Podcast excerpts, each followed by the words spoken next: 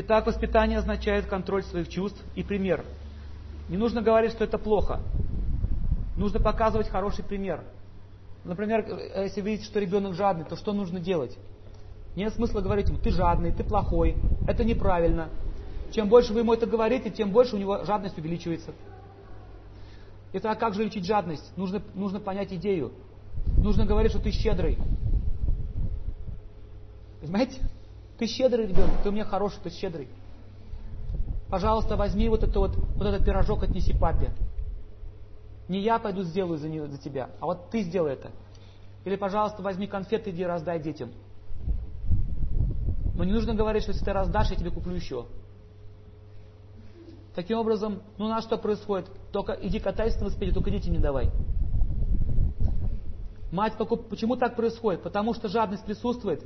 Если ты покупаешь велосипед, это означает, что он будет убит через год. Это нужно понять с самого начала, что покупаешь этот велик, он будет сломан. Пусть ломает, пусть детям, детям дают кататься, пусть с самого начала он привыкает к щедрости,